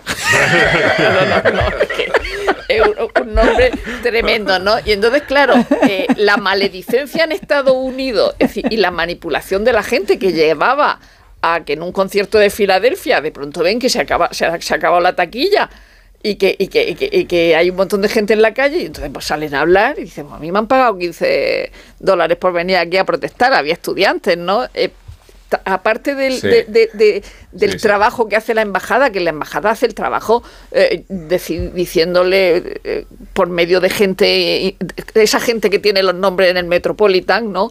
Que también lo tienen en el, eh, que también son importantes en el Metropolitan Opera House. Decirle a Rudolf Vigno, oiga, eh, usted no puede traer a esta señora, ¿no? Es decir, aunque el fiscal general de Noruega la había exonerado de cualquier cosa porque no había nada, había sido un bulo de, de unos tíos de la Gestapo allí y entonces en Estados Unidos el embajador eh, da por saco y luego no hay redes sociales, pero hay escritores sindicados en, en peri- en periódicos de. Jersey. Entonces, por ejemplo, Walter, Walter Ajá. Winchell, que probablemente siempre hablamos de lo mismo de si, si Luella Parson y, y Hedda Hopper o, o la novia de, de- de- del otro. De que- claro, pero no, no, no, habla- no, no, me refiero a la novia Fitzgerald, que ahora mismo se me ha olvidado cómo se llama, que era la tercera pata Ah, de la... sí, sí, de- la que de después esta. de que muriese Zelda, sí. Y, y entonces este tío que se llama Walter Winchell era eh, que inventó el, periodismo de, gossip de, cotilleo, ¿no? Y entonces eh, sus, sus- columnas que estaban eh, sindicadas en los periódicos de Hearst pues llevaba eh, a, a- escribir disparates contra Kirsten Flagstad, pero para, que veamos que las cosas tampoco se han inventado ahora, este tío eh, se, se sale la vacuna contra la polio, o sea, fí- fíjate, la vacuna contra la polio, mira a Roosevelt y mira, mira a toda la gente que incluso que conocemos nosotros. Y entonces él dice en la radio que la vacuna de la polio eh, es mortal. O sea, es una antivacuna ya antes de, de- de que aquí seamos anti, antivacunas, ¿no? Y entonces el- el- este propio Walter Winchell también dañó la, la reputación de Josephine Baker, que jamás cantó en un sitio segregado. Es decir, que Diremos era- Jos- Josephine Baker, ¿no? Josephine Baker. Josephine Baker. Baker. Josephine Baker. Bueno, pero, pero claro, escribía. gentuza, ¿no? Este- difamadores. Este, tío escribía cosas como: dice, en una de sus columnas, Winchell reprodujo una carta del capitán del carguero estadounidense John of eh, Manhattan. El capitán declaraba haber seguido a Flagstad antes de la guerra en un recorrido por Harlem. El capitán recordaba cómo maldijo al ver que gente no aria tenía acceso al metro y presumió del placer que supondría para un artista quitarse de encima el polvo de la sociedad judía y comunista estadounidense, dirigiéndose a territorios que ahora estaban bajo el mando del Tercer Reich. Entonces, esas cosas la- la- las publicaba y también decía que, su- que el concierto de Flagstad en el Carnegie Hall se había hecho coincidir expresamente con el cumpleaños de Hitler, el 20 de abril. O sea, Dios. todo esto se Madre publicaba, mía. la gente iba a, la- a- a la- a- a- a la- a las calles a, da- a- a dar por saco. O sea, era una cosa... Bueno, ya está el Met, ¿no? Que, que esto, eh, No, no, claro, en eh, el- tuvieron que sacarla en, en No, no, el, iba- en el año. Había detectives y, y guardaespaldas para, para en- protegerla. yo yo no, no he leído el libro, pero sí que, que me, me he empollado el artículo de, de nuestro magnífico. Me- me he empollado el artículo. Me lo he empollado, me lo he empollado. También. Me lo he leído. hombre, es que, Yo lo edité. pero, pero si es que es como un artículo de New Yorker, es la no se acaba. Lo he empolla- me he Me lo empollado he empollado. Qué barbaridad, ¿eh? Me lo he empollado. Mira, Sí. puedo, citar sin, sin mirar el cuaderno. Venga, dite el, Has el hecho una nombre- versión- di el nombre de cuatro. Has hecho una el, versión... nombre, el, nombre del, El nombre del este, el von, von. Wilhelm Pues, von el- Münte auf eh, Morgenstierne. Eso es. Mor- Morgenstierner. Eso Porque es. ese Pues, era, un, eh, era un médico de. ahí cuenta- de- Parece Groucho Marx. De Ahí cuenta una representación en el, en el 51 en el, en el Med donde tu- estuve, amenazaban con tirarle ácido. al- Claro, al- claro, y, la- y la- es cuando le dicen Sí, esa sí, sí, sí. piojosa, esa tal, dice, Esa ¿cómo, cómo, cómo aceptas que tal? Y luego a- a- en el, el libro cuenta una cosa muy, muy graciosa y es que en el 58, que ya tenía 63 años, eh, fue, a- fue a grabar a Viena el anillo completo con George Solti con la Filarmónica Sí. de Viena, ¿no? Sí, en y disco- que entonces era una señora, estudio. una señora que le gustaba hacer eh, solitarios con dos barajas Sí. Tejer, y ¿no? Y tejer. Y entonces en ese momento, calceta, qué en ese momento estaba tejiendo y entonces los jóvenes que pasaban por allí veían una gorda allí mayor, o sea, tenía 63 años, pero parecía una señora mayor y entonces la miraba y decía, Una "Hija, gorda y, dice, y esa y esa va a cantar. Pensando. Decían, ¿No hay? Lo, lo- lo políticamente correcto, según Rosa, a mí me, me encantó lo que contaba en el, ar- el artículo de Pablo, es que viajaba con, con la maleta esta llena de alcohol. De coñac, sí. Tenía tres petatas, una de whisky, otra de coñac y otra de martini. Y otra de No, no, martini. pero es Sí, que- y mientras pero no es le tocaba. La, no- en la grabación, si no mientras tuviese no que le- cantar, si cantaba, iba... Pero Regín, eh, que Pan. tú mejor, Jean Corspang y, y Elizabeth Sparkle decían que chazazo- Sí. Atizaba una Que se botella chuzaba- entera se de, coñac, big time. pero Y- que tenía una resistencia al alcohol brutal. Bueno, es. ve el Y- cuerpo de esa señora y dice, Bueno, y y la, pero luego que, que- que también lo que contaban, o sea, aparte de, de todas las injusticias que se cometieron eh, contra su persona, eh, simpática no era, es otra de las cosas que cuenta. Que Ah, era, bueno, que se joda, que era- entonces. que era, Claro, Pero o sea, que era no, que esté No puede ser digo lo que esto. quiera. Y quiero decir que es como ah, artista que era, y, su- y a veces coincide, pues estaba un poco en el espectro. O sea, era como un poco eh, asocial, no solamente con, con la gente en general, sino con incluso con su con su familia próxima. No, pero con incluso su madre y con su hija. Oye, pero es que la familia no tienes por qué quererla. Que no, que no, que digo Exacto, que yo no lo estoy diciendo como una crítica, que lo estoy haciendo como una nada. descripción. Sí. Que, que no era una, vamos, que no, no era maja la señora. que Si habéis volado en líneas aéreas noruegas, en la cola de los aviones, en muchas de ellas pone Christian Flagstad. Christian Flagstad, sí, en Norwegian. No, lo, lo que, lo que también sobrevuela toda esta historia es lo que ocurrió en los países ocupados después de la, Sí, de la claro. Segunda Guerra Sí. Mundial. Naturalmente, las rapadas, hubo un montón de injusticias. Ian Buruma tiene un libro precioso sobre el- la, ocupación en, la ocupación en los Países Bajos y él contaba que cuando iba al cole todavía sus padres le decían no vayas a esa tienda que vendía a los alemanes. Y, y él, él propio decía, joder, pues a lo mejor es que el tío de la tienda vendía porque tenía que, so- que, que sobrevivir. O sea, en este caso ya no hizo nada. Es verdad que hubo muchísimas mm, mujeres que fueron rapadas y, y- y en muchos casos injustamente, en otros no, en otros eran clarísimamente colaboracionistas, pero hubo muchas venganzas y como una marca maldita para siempre que luego se descubrió, no sé, mi- mi- mi- Mitterrand de repente se descubrió que estaba protegiendo a un tío de, de Vichy, o sea, son, son Sí. cosas que, que han tardado muchísimas décadas en, en tardar desen- en, en desen- Algún- desenredarse algún- algún canciller cuando a veces cu- algún canciller austriaco, cuando muchas veces ni se han Hay un caso que a mí me hizo mucha, bueno, me hizo, a mí siempre me hacen gracia estas cosas por la torpeza eh, y es verdad que hay grados de colaboracionismo. Hay gente que no puede decir que no, o sea, a ti te llevan, eres un mindundi y dice que voy a hacer, Eh, que Sí, van a lo, que matar a toda mi familia. lo que hablábamos O sea, del como- libro de, de Leila, ¿no? Que significa sobrevivir y otras veces significa que, son- que fueron nazis. Claro, que no todo el mundo Sí. es el capitán von Trapp que tiene pasta para cruzarse los Alpes con todos sus hijos. Y que por otra parte era un nacionalista. Pero, Pero pero, bueno, Isabel, aquí la eh, cuestión es la difamación, pero ¿no? Es, o sea, es- evidentemente, es pero voy evidente, al hay una caso- difamación Sí. eh, absolutamente No, Y monstruosa. partiendo Estaba- de dos conjeturas que es son que no- ser noruego y no cantar tenía- Wagner. No tenía que ver con lo anterior. Bueno, y tener un marido un y poco nazi. Jolín, Y el terminar. concierto de Y y Washington A ver, a ver, antipática. ordenemos. no, Dejarme or- or- terminar. Estaba intentando enlazarlo con otro argumento. No estaba hablando eh, de Flagstaff. Estaba, hablando, estaba pensando en Johann Hester, que era el, cantaste, el cantante este de opereta de tres al cuarto, Sí, que, que, que- sí, que- sí, sí. Que, batió no sé cuántos récords Guinness.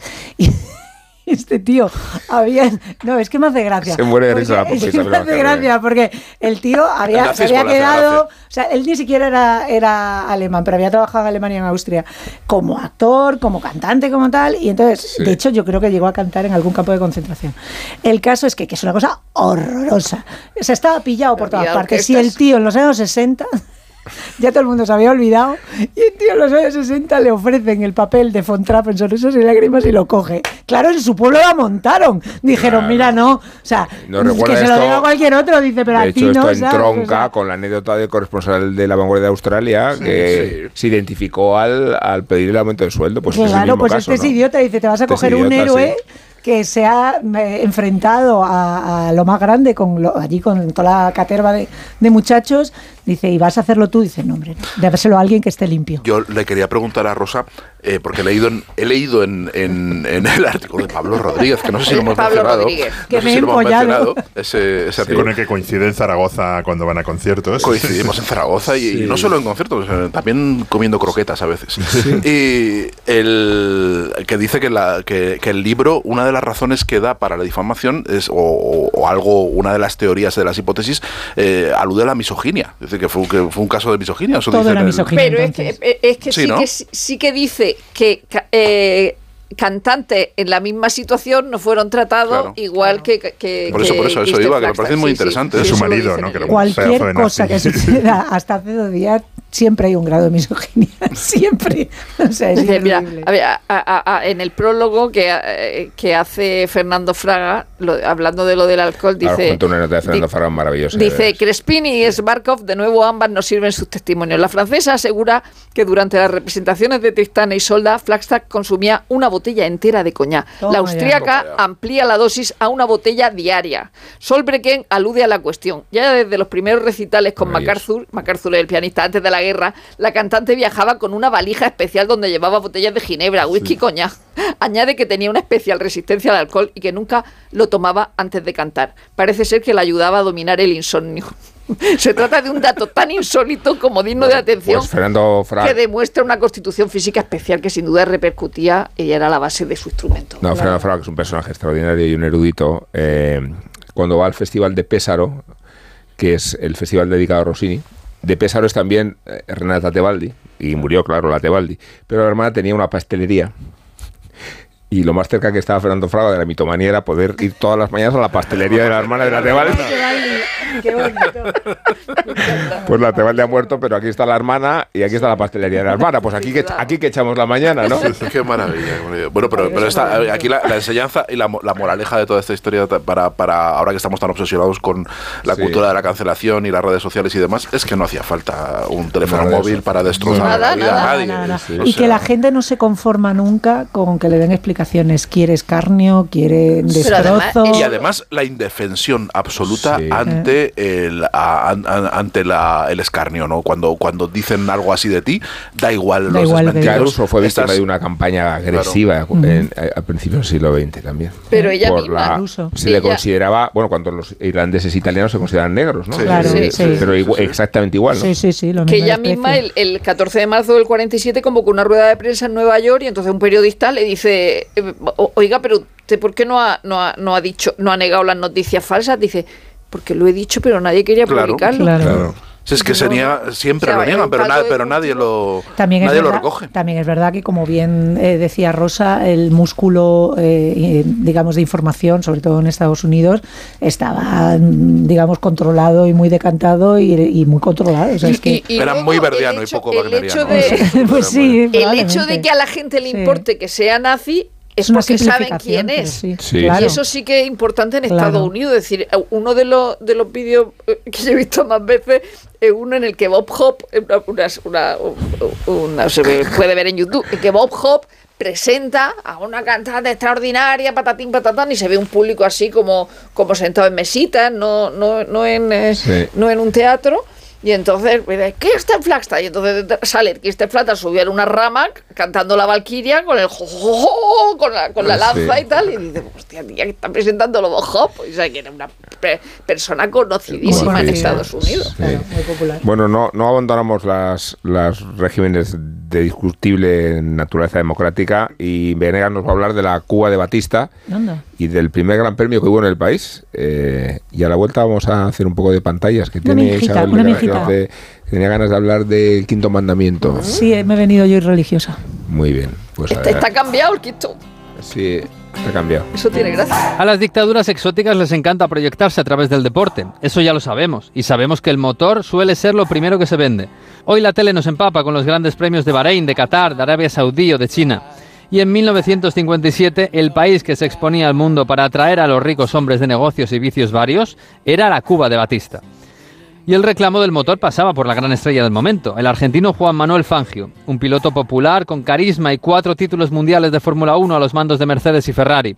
A él se entregó Cuba para proyectarse al mundo y por supuesto fue él quien se proclamó campeón del primer Gran Premio de Cuba con Fulgencio Batista en la tribuna de autoridades. Todo había salido tan bien para el régimen cubano que no hubo dudas en repetir el evento un año después, en febrero de 1958. Pero la Cuba del 58 estaba cambiando muy rápido. El 23 de febrero, un joven desconocido se acercó a Fangio en el lobby del Hotel Lincoln, el más lujoso del centro de La Habana.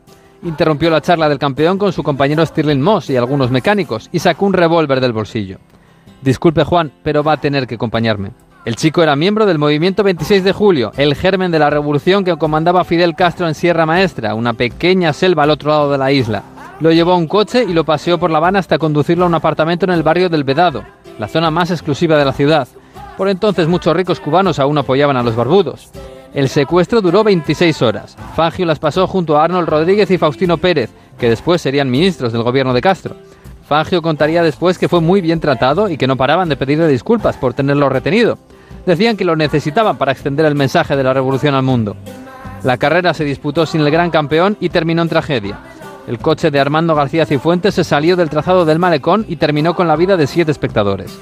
El propio Fangio llegó a decir que aquel secuestro pudo haberle salvado la vida, porque sus mecánicos descubrieron un fallo en su Maserati una vez se inició la carrera. Terminado el secuestro, la preocupación era cómo liberar al secuestrado.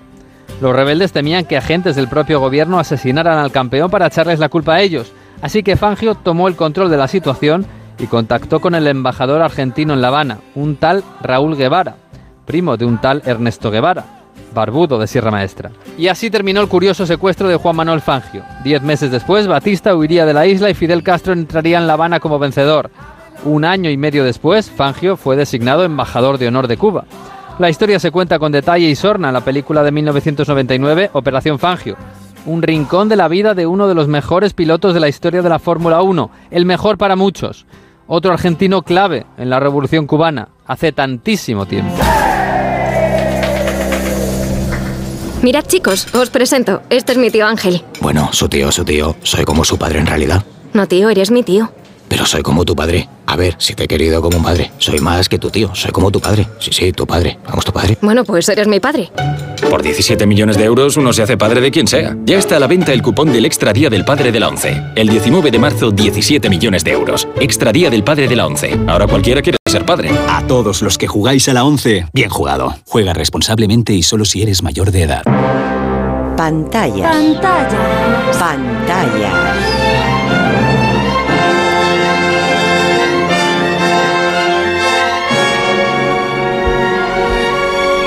Revista de cine.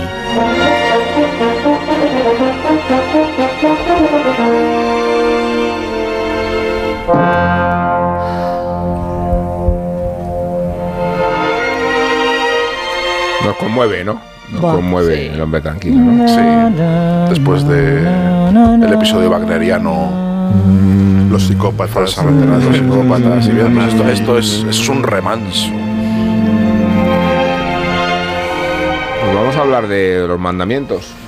No de los que he dicho antes, cinco para cantar en Wagner en condiciones, espero que hayáis tomado nota, sino porque el quinto mandamiento es el título de una serie que está en filming, que le ha gustado mucho a Isabel, también me ha gustado a mí, ¿eh? A mí también, yo A la propia mi- Rosa Belmonte que mi escribió. página del domingo sobre el Me ha gustado mucho y quiero eh, decir que... Quiero eh, decir yo antes que ah, perdón. se titula el quinto mandamiento traducido del inglés y el sexto mandamiento en la versión original porque resulta que de acuerdo con la tradición eh, de la iglesia eso Es como sabía. Six Feet Under. Sí, Sí, es verdad, a dos El- metros el- bajo tierra. El mandamiento de no matarás es el, El- el quinto es sexto el nuestro, sí. y el quinto aquí, en casa el quinto. en ¿eh? casa, Mira que casa. Los católicos somos Estamos de- en- muy en contra de... Yo eso no lo sabía.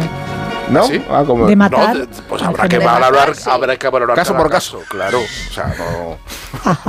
caso en por general, caso, ¿no?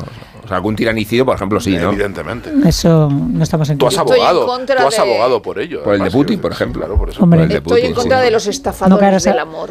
En contra de los estafadores del amor. Esto es una estafa del amor. Los estafadores del Esto es amor. una estafa del amor. Pero con muerte. Estafa del amor. Yo, la- yo pre- lo primero que quería decir en un pe- brevísimo detour es que no todas las series británicas son buenas, ¿vale? Que es que parece Vale. que nada más que No, por eso hablamos de las No me buenas. digas eso. No, o sea, quiero decir que es que incluso las que tienen actorazos. Incluso no todas las españolas son Incluso no todas las series danesas No, son buenas. incluso- no Carlos todas las españolas son Guau, malas. No, porque quería recordar. Willy dice que quería recordar. cállate. Eh, quería recordar una cállate, de, este, de estas navidades. ¿Qué es esto? Una de Estas navidades. navidades que yo ¿Qué creo que? Sergio vio también, Estamos que se llamaba The. Walking con Stephen Graham, que era Sí. insoportable. Es que lo era veis- una Sí, serie sí. insoportable. Muy mala. Vale. El quinto mandamiento es una de las buenas. Y es una de las buenas, además, desafiando el algoritmo, porque eh, es una de esas series que en, esto, en estos momentos en los que todo el mundo es guapo, eh, todos, eh, todo es, eh, digamos, sigue una- Sí. un ritmo narrativo perfectamente determinado, sabes por dónde va a ir, sabes dónde viene el punto de giro, eh, todo empieza con un un avance de cómo ha terminado la historia. Se preguntará usted cómo ha llegado hasta aquí bla, bla, bla, bla, y todo para atrás. Sí. No, es una película, o sea, es una serie que, que se cuenta de manera lineal, cuyos protagonistas son personas de la tercera edad. Viejos y Solamente cuenta viejísimos, Muy- feísimos. la feo, ella no. No, ella Anne no. Reid Anne no es fea. Ella tiene clase, además. Anne sí. Reid es guapísima. Anne Reid es Y muy guapa. Correcto. Y Annabel actriz- Jolie también. Buah. Es- Qué guapa es. No, y, he y luego está Timothy Spall, que es muy evidentemente la versión humana de un roedor, como se vio en Harry Potter, que lo aprovecharon perfectamente bien. Eh, roedor, sí. eh, para, y es un actor in- in- inconmensurable. Creo que la parte, bueno, com- contamos que es la historia de, de un- una serie de personas vulnerables. mayores que, eh, digamos, un señor, es verdad que esto es destripar un poco el primer episodio porque si no lo has visto no sabes realmente qué es lo que va a ocurrir hasta bien entrado, pero es un estafador del amor, pues es un muchacho bien parecido que se los liga, se los camela para quedarse con, con los dineros, que es lo que suele pasar. Y, a- y sobre todo en la historia de, de Timothy Spall, que es la primera con la que arranca, a mí hay una parte que me encanta en el, en el primer episodio, que es todo lo que tiene que ver con el castigo divino.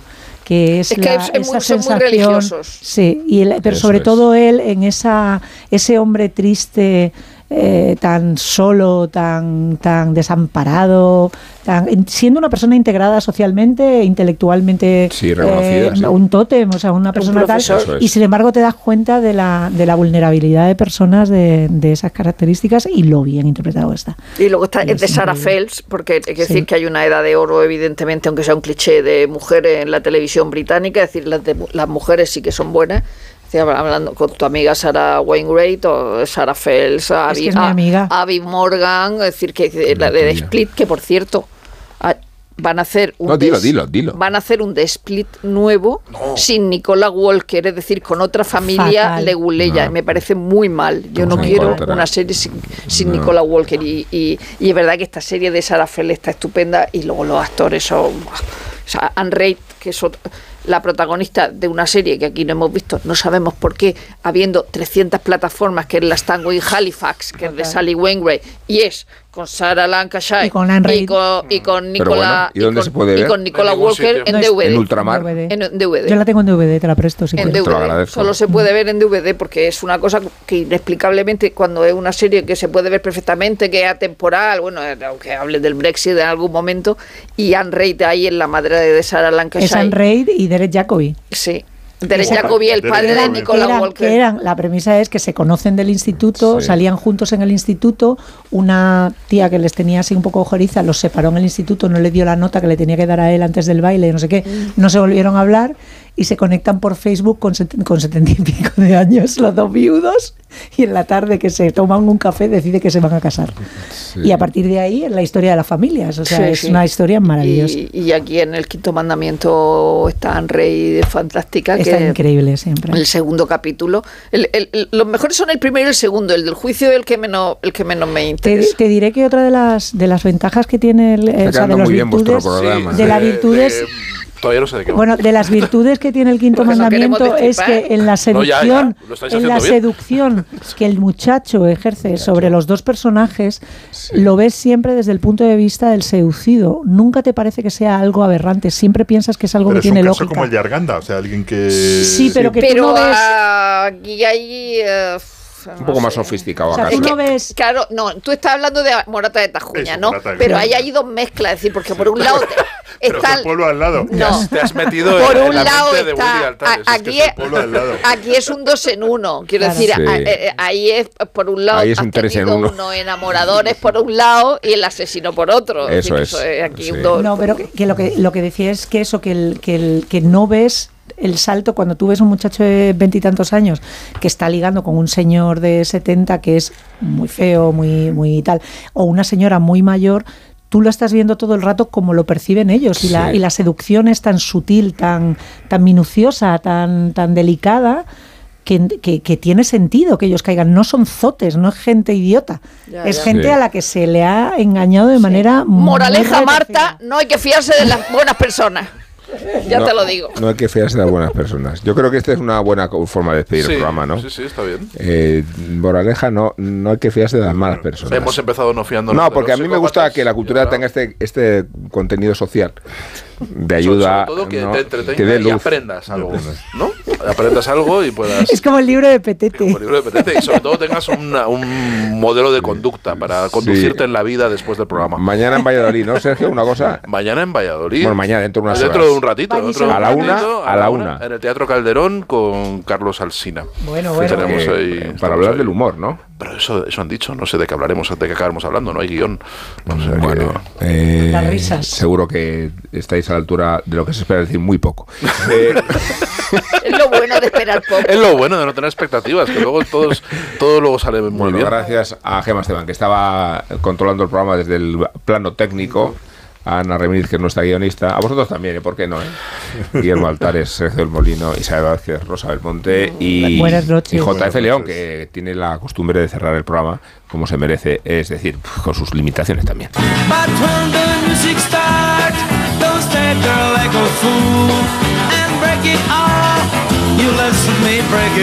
Por fin he visto la Sociedad de la Nieve y más allá de dejarme desolado, que por otro lado supongo que era su intención, me ganó del todo en cuanto sonaron los Shakers en la escena de la llegada al aeropuerto. Sí, la banda de los hermanos Fatoruso fue una de las más importantes de Uruguay y Break It All fue su gran éxito, aunque en 1965 y no en 1972. Evidentemente recuerdan a los Beatles, porque esa fue la intención cuando fundaron la banda, imitar a sus ídolos, incluso en el aspecto. Pero a diferencia de los grupos coetáneos en Argentina, los Shakers no hacían covers, sino que componían sus propios temas. Y la verdad es que eran para quitarse el sombrero